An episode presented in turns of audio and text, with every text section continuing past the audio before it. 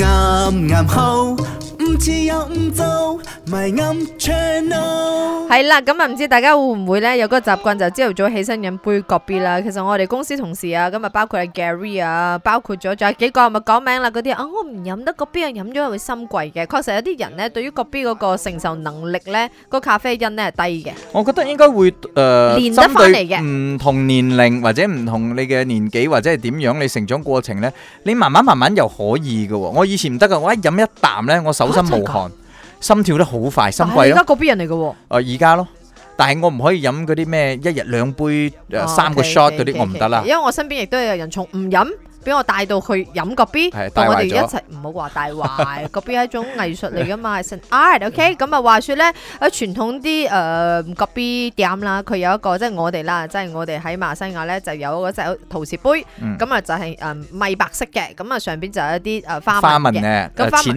藍色嘅花紋淺。藍色或淺綠色啦，係咁啊大概就係咁樣一個形狀啦。即係如果你係馬來西亞人嘅話，你就知我講咩噶啦。個碟咧啊下邊有個碟仔嘅，個碟仔成日攞嚟打生熟蛋嗰只咧，係啦。，係啦，冇錯究竟個生熟蛋碟仔係咪攞嚟打生熟蛋嘅咧？定係佢有啲咩特別嘅作用嘅咧？ A 係降熱，B 係降温，唔係啊，sorry，A 係隔熱啊，B 係降温啊你自，C 己揀 A，你尊重下係好防唔污糟好？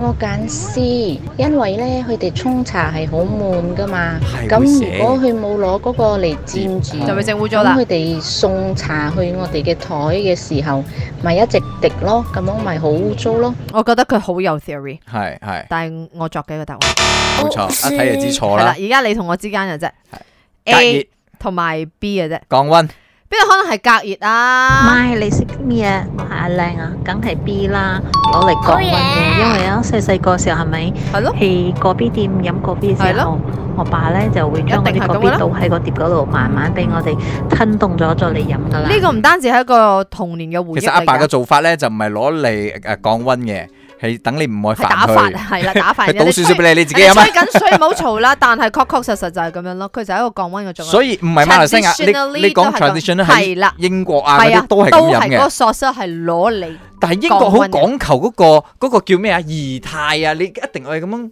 佢哋 high tea 嘅時候，咁你倒出嚟攞嚟攞嚟你唔 sip，好攞你自己嘅動作同埋一般見識嚟。我真係冇見過英國。國人咁樣飲唔係，。喎確實佢嘅個索沙嘅做法就係咁。你上網 check 啦，你識啲咩？阿明又沉船啦，又話沉咗船啦，飲咗嗰只個 B 之餘咧，食咗嗰個咩個 B 嗰個咩 tea 咩 pot 唔係 tea Teapot pot，coffee pot 啊！ ？Coffee pot 係咩？